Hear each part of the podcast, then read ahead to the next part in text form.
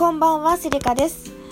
このラジオでは、彼氏とお別れしてから14日以内に新しい男性に告白され、付き合った経験から、普通女子が殺到され続けるために必要なことについてお話ししています。第13回目となる今回の内容についてですが、高学歴エリートや経営者などの男性と話すときに私が気をつけていることと、アポ取りの重要性についてお話ししようかと思います。で、あの、第8回の配信でも男性に尊敬されることが必要だっていう話はしておりますので、そのあたりはですね、聞いていただいているとは思うんですけれども、彼らと対等に話すためにもですね、エリートの世界や経営者の世界の仕組みは分かっている必要があると思うんですね。例えば官僚とかだとほとんどの人が東大卒の方でいらっしゃって東大じゃない男性は事務次官にはなれないとかも言われていたりするんですよね。で、しかもですね、基本的には東大卒じゃない方っていうのは大体一般職というかキャリア官僚じゃなかったりすることが多いんですね。で、あの、キャリア官僚っていうのは国家公務員採用総合職試験というのに合格した方のことを指しましてですね、東大卒や、まあ、難関国立大学を卒業した方ばかりいるような環境です。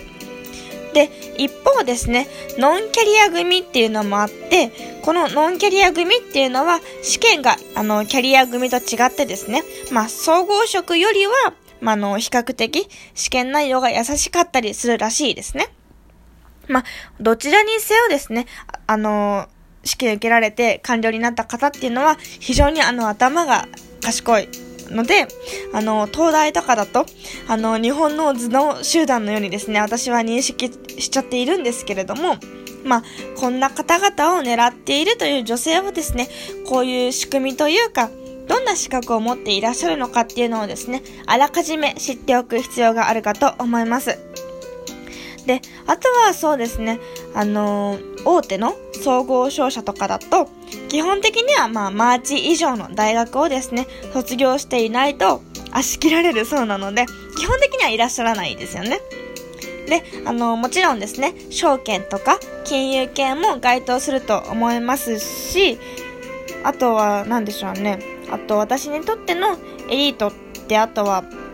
外資企業外資に勤めていらっしゃる方まあ、外資も大変ですよね。英語ってもちろん必須なので、TOEIC の点数の基準とかもあると思いますし、あの、先ほどお伝えした官僚とかとですね、同じくらい頭の賢い方しか、あの、外資系にはいらっしゃらないと思います。うん。で、あの、今、私が注目しているというか、好きなのってあの、経営者なんですけれども、あの、まず、例えば、会社ってどう起こすの？というところもですね、男性とお話できたら、あの、面白がって、こちらに、女性側にですね、興味を持ってくれるかもしれません。例えば、あの、起業するときには、定款と資本金、登記料が必要だからですね、あの、ぶっちゃけあの、20万くらいあれば、あの、起業ってできるんですよ。あの、株式会社、登記料の20万円だけで株式会社って作れちゃう。ですよね、とか、そういうの知ってたら、あ、面白いな、この子って男性から思われる可能性っていうのは高くなるかと思います。で、あの、そういう風にですね、自分のターゲットとする職業の男性の、まあ、業界のですね、基本的な知識みたいなものはですね、あらかじめ勉強しておいた方が、絶対に制約率というか、告白される率とかもですね、あの、制約率ってちょっという言葉使っちゃいましたが、そういうのも上がるかと思います。で、あの、今回のですね、二つ目のテーマとなるアポ取りの重要性についてもですね、お話ししたいんですけれども、あの、今述べたような知識をですね、詰め込んだら、あとはもうあの、会うだけなんですよ。しっかり事前準備してから、あとは会う約束ですね。要するにアポイント、あの、営業用語で言うアポ、アポですね。アポ取りを取る必要があるわけですね。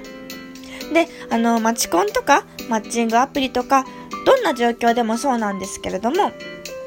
男性からデートに誘われないならですね、あのこちらから積極的に仕掛けに行ってくださいね。で、あの、何度もお伝えしておりますが、このラジオトークはですね、普通女子が殺到され続ける方法についてお話ししております。で、あの、普通女子だとですね、認識のある方は、あの、非常に厳しいんですけれども、ただアプリをしているだけ、待ち込んで座っているだけではですね、誘われないですからね。あの、これなんでかっていうと、男性だって怖いわけですよ。まあ、美人に対してもそうかもしれないですけれども、あの、女性に対してデート誘って断られたらどうしようとか考えると思うんですね。あとは、うん、あの、自分から誘うにはまだ早いかなとかも気にしているわけですよ。で、そういうことを思っているんだろうなっていう男性の心理を汲み取って、こちらから、あの、デートのご都合いかがでしょうかっていうようなですね、まあ、デートのご都合とかは言わないですけれども、あの、ご都合のいいお日にちはありますでしょうかっていうような提案を投げかけてあげる必要があるんですね。で、これあの、普通女子は絶対にやった方がいいですね。っていうか、誘われるにはそういうことを繰り返していく必要があると思います。で、あの、ぜひですね、あの、なかなか、その出会いの場とか、出会いのアプリとかを使っているのに、なかなかデートに誘われないとか、そういう話にこう持ち込めないっていう女性がもしいらっしゃるのであれば、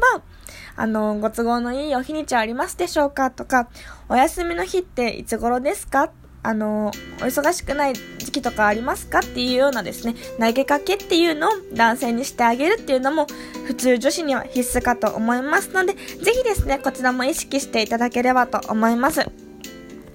それではですね、あの、第13回目の今回の内容は、高学歴エリートや経営者などの男性と話すときに私が勉強していることと、あとアポ取りの重要性についてお話ししました。